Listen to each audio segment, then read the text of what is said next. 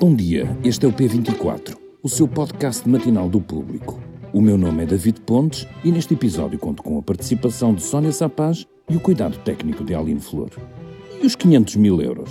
Reunidos à volta das mesas de Natal, esta foi interrogação repetida milhares de vezes pelos portugueses, animados por tentar obter explicações sobre um caso em que ainda há muitas dúvidas por esclarecer. A novela natalícia é da indemnização que a atual secretária de Estado do Tesouro, Alexandra Reis, terá recebido por sair do cargo de administradora executiva da TAP, uma empresa que está nacionalizada e onde serão injetados um total de 3,2 mil milhões de euros dos cofres do Estado português. Alexandra Reis, que quatro meses depois foi contratada por uma outra empresa pública, a NAV, a entidade responsável pela gestão do controle de tráfego aéreo e que, tal como a TAP, tem a tutela do Ministro das Obras Públicas, Pedro Nuno Santos, e do Ministro das Finanças, Fernando Medina.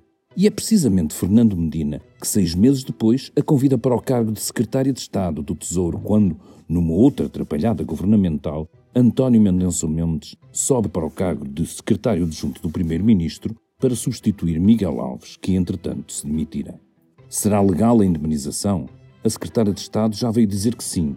E se é legal, será moralmente aceitável, tratando-se de uma empresa que está a custar tanto aos portugueses e de uma gestora que logo a seguir encontrou emprego e está agora no executivo de António Costa.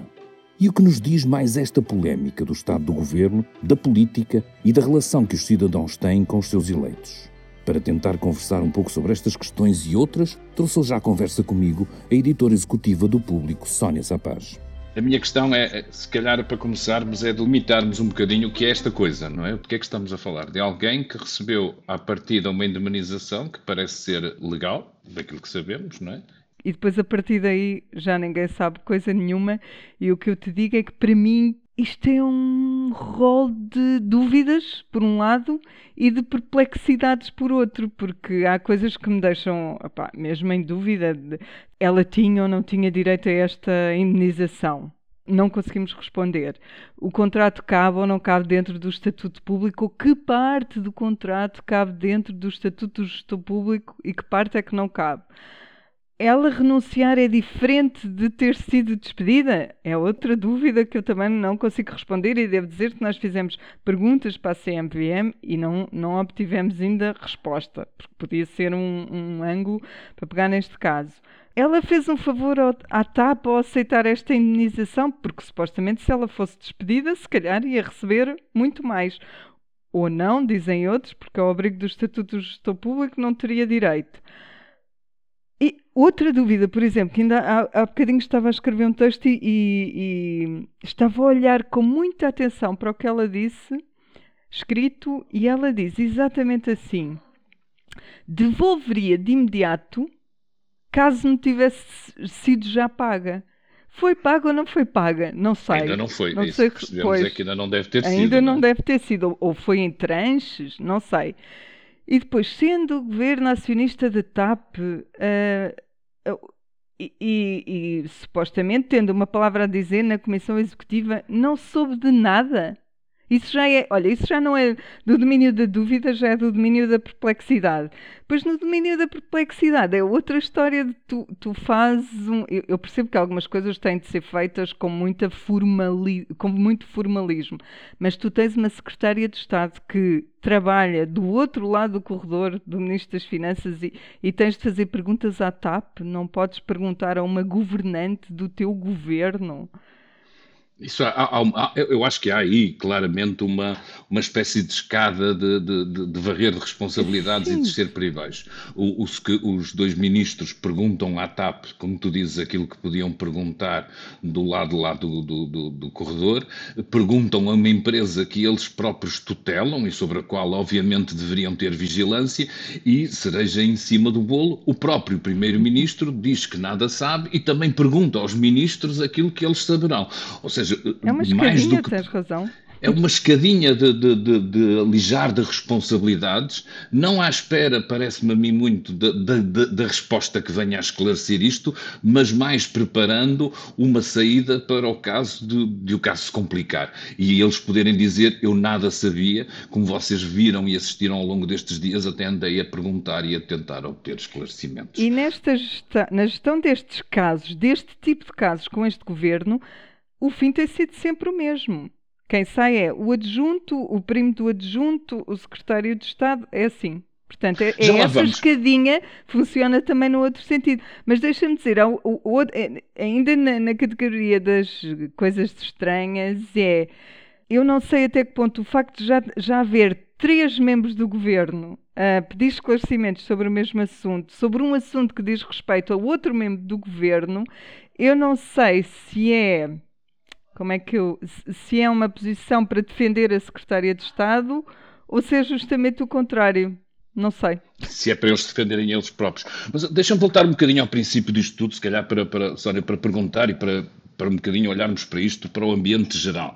Porque o que me parece a mim ressalvar, mais do que o próprio caso, que foi resumido aqui, mais nas suas dúvidas que nós temos uhum. um pouco por isto, é a ideia de que este tipo de casos e outros que vêm de trás estão a ser como uma espécie de ácido que é despejado na relação entre os eleitores e os eleitos. E isso preocupa-me, acho que deve preocupar a todos como um sintoma de bem-estar da, da, da nossa democracia.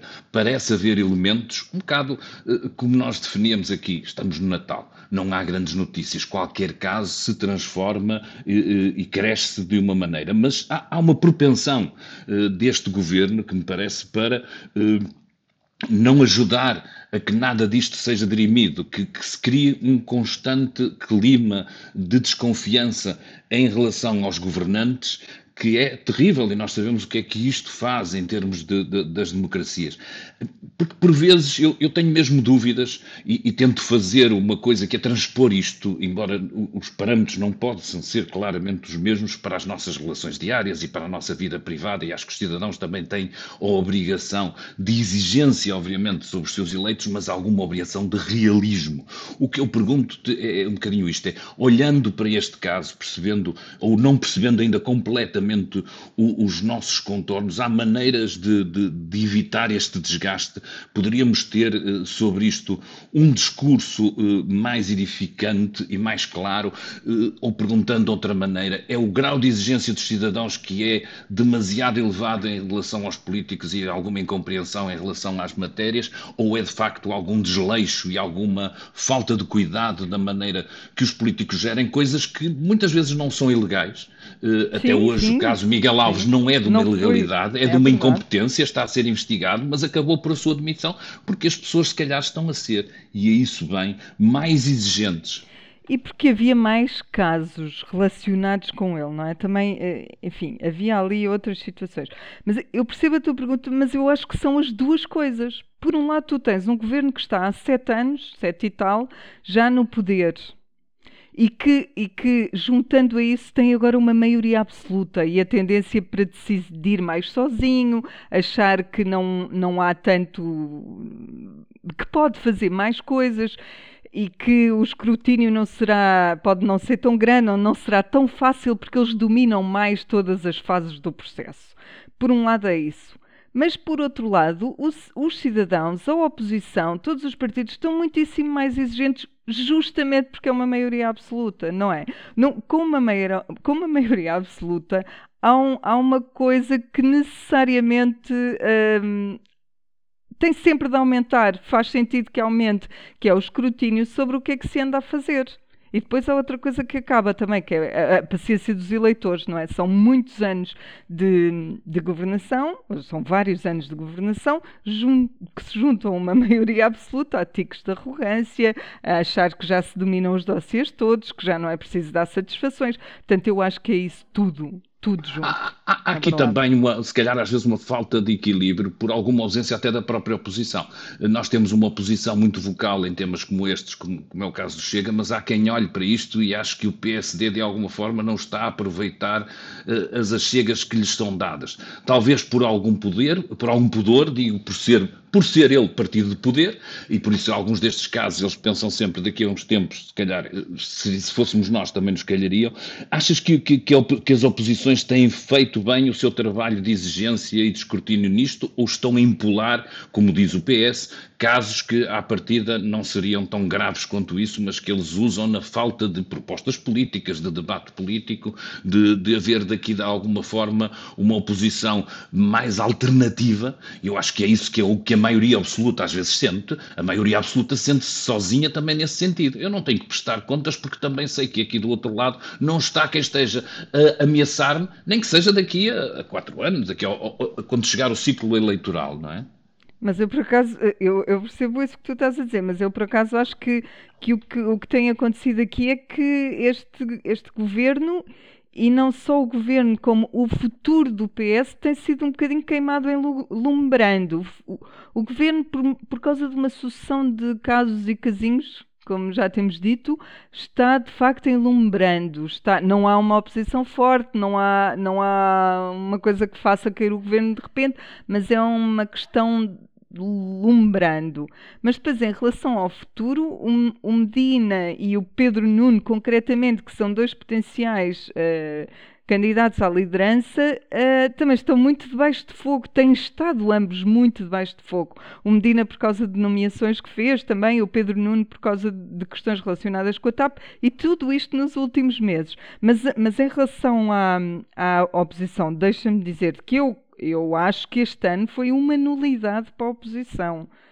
Para a oposição, e, e um, neste caso, provavelmente uma das razões, nestes grandes casos, como os que envolvem uma empresa como a TAP, a oposição uh, acaba por ter sempre pudor, porque no meio disto tudo haverá alguém do PST que também foi nomeado, alguém do PST que estava num cargo, porque nós sabemos que isto funciona, uh, sempre funcionou um pouco um, com figuras do Bloco Central, não é? Tu tiveste lá figuras do, do PST uh, eh, na TAP, portanto nunca sabes para que lado é que, é que pode, é que vai ser preciso, de que lado é que vai ser preciso conter os danos. Ou ter mais explicações.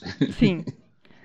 Isso, é, isso deve, deve tolhê-los um pouco. Já o Presidente não parece estar nada tolhido. Entrou neste caso com toda a força, a exigir responsabilidades, a dar explicações eh, que, que, têm servido de base argumentária, nomeadamente o, o, o facto de, de Alexandra Reis ter sido, de alguma forma, empurrada para fora da TAP e, ao contrário de que diz os documentos da CMVM, não ter sido ela, apesar de formalmente aparecer isso nos documentos da CMVM, parecer não não ser ela, e aquilo que se tem apurado os jornais, não ter sido propriamente ela que decidiu sair, mas as incompatibilidades eh, que teria com a CEO da TAP terão levado a este tempo de acordo, e o Presidente, eh, nesta terça-feira, já veio falar quase da demissão. Eh, Marcelo eh, continua, de alguma forma, a assumir o papel principal de contrapeso uh, ao governo perante esta, esta, esta anomia que tu falavas da própria oposição. Há aqui um, um, um Marcelo muito interveniente neste, neste processo, como já foi no passado em relação a outros governantes, e, e não diria que ele coleciona cabeças, mas às vezes parece um bocadinho que, que pode chegar a isso, não é? Mas olha que eu por acaso não concordo totalmente contigo em relação à, à maneira como ele se posicionou inicialmente. Eu não, não acho que ele começou com toda agora. a força. Agora sim, sem dúvida. Mas inicialmente as primeiras declarações dele era quase uma justificação. Ela era tinha tentar direito. arrefecer. Sim, sim, mas como a gente sabe, ele está sempre no centro da, da, das mas atenções. Sempre no, sim, sempre sentido. no centro e até a dar notícias, porque nós até ali o que sabíamos é que tinha havido uma renúncia, não sabíamos mais nada, não sabíamos se a TAP tinha, sido, tinha tido interesse na renúncia, se não tinha tido, não sabemos mais nada. Mas ele começou assim a tentar pôr água na fervura e, e hoje já é completamente ao contrário, não é? Hoje é, se houver matéria para isso, saia, não é? preciso Sai. ver as circunstâncias. Mas, mas olha que hoje aconteceu uma coisa, ele esteve em Mursa e aconteceu uma coisa que eu, eu achei bastante curiosa. Este tema é um bocadinho tóxico, não é?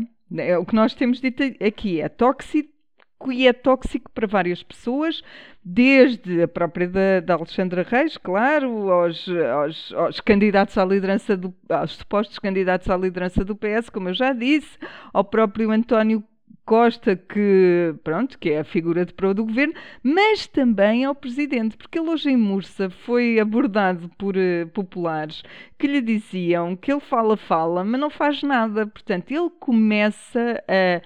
a quando, quando tem estas sucessivas, porque ele, ele tem os dois papéis, ele põe água na fervura e ao mesmo tempo pede cabeças, ele tem feito isto sucessivamente, muitas vezes a dar a mão ao governo, outras vezes a, a a tirar a, a pedir satisfações.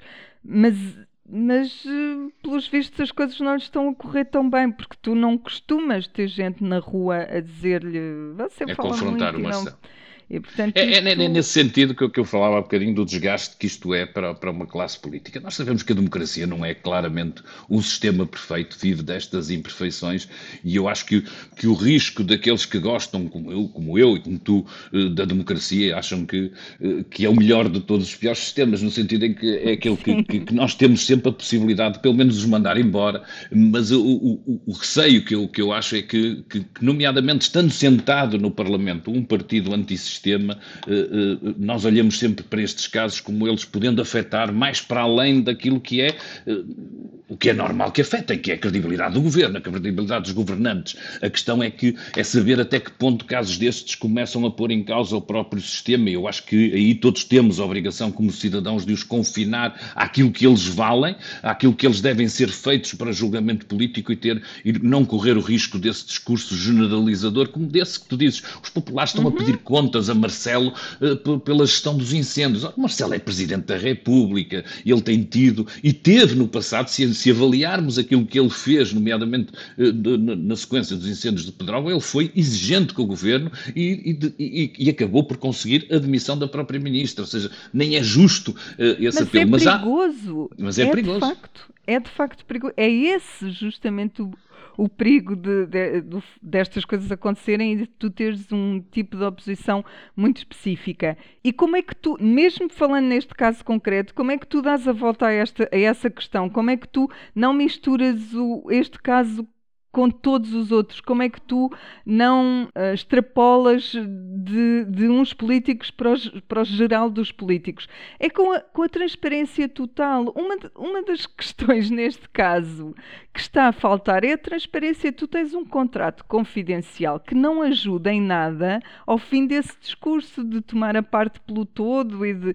não ajuda. Portanto, quando, como é que tu lidas com esse tipo de oposição? Eu acho que, que tem de ser com total transparência, não é esconder. Não, não, mas eu acho que tens toda a razão e acho que aí há uma absoluta imprevidência por parte do governo eh, em, em- em dois fatores que me parecem a mim essenciais. Um, nós estamos perante uma empresa a qual nós portugueses estamos a dar um empréstimo de 3,2 mil milhões de, de euros. E isto faz com que, obviamente, os portugueses achem no direito e bem de exigir que aquilo não seja business as usual, que não seja uma empresa gerida normalmente. E por isso, desde o princípio, esta- deveria ser bastante claro em, em que aquilo em que a TAP é uma empresa normal, em competição no mercado aberto e as responsabilidades que tem, nomeadamente da sua gestão e dos seus gestores, em que a transformam de alguma forma eh, num sítio em que é preciso ter mais cuidados porque está lá o nosso dinheiro colocado e por isso não pode ser gerido como uma empresa normal. Eu julgo que o Estado e o Governo não tomaram os devidos cuidados nisso. A outra que me impressiona terrivelmente é, eu tinha sempre a ideia, eh, se calhar construída de alguns filmes que a gente vai vendo e de algumas coisas de que quando se entra para um governo, quando se entra para um lugar de responsabilidade, é feito um escrutínio, é olhado para trás aquilo que os governantes fizeram, é, é feito uma espécie de, de caso contra, não é? Fazemos um caso contra e, ajuda, e dessa maneira ajudamos a prevenir, eh, a prevenir futuros casos. E aquilo que me parece neste governo é que isso não é feito.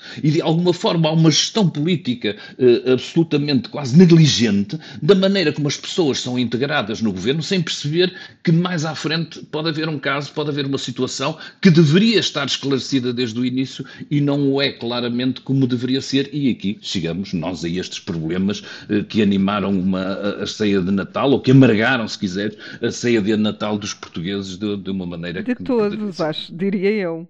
De todos. de todos, de todos, não é, não é do governo, é de todos nós que sentimos que há aqui qualquer coisa num cenário de crise, num cenário de, de contenção, apesar de, de- de- bons resultados orçamentais do governo, apesar de alguns apoios que vai distribuindo, todos nós estamos eh, irmanados por um discurso sobre a inflação, sobre os aumentos da energia, sobre os problemas que, que daí advirão, nomeadamente para o primeiro semestre do próximo ano, que deveria, eh, deveria fazer perceber e tocar todas as cinetas que quando se fala de valores como 500 mil euros, não há português que não fique absolutamente arre- arrepiado e a querer saber se eles foram devidamente e justificadamente entregues.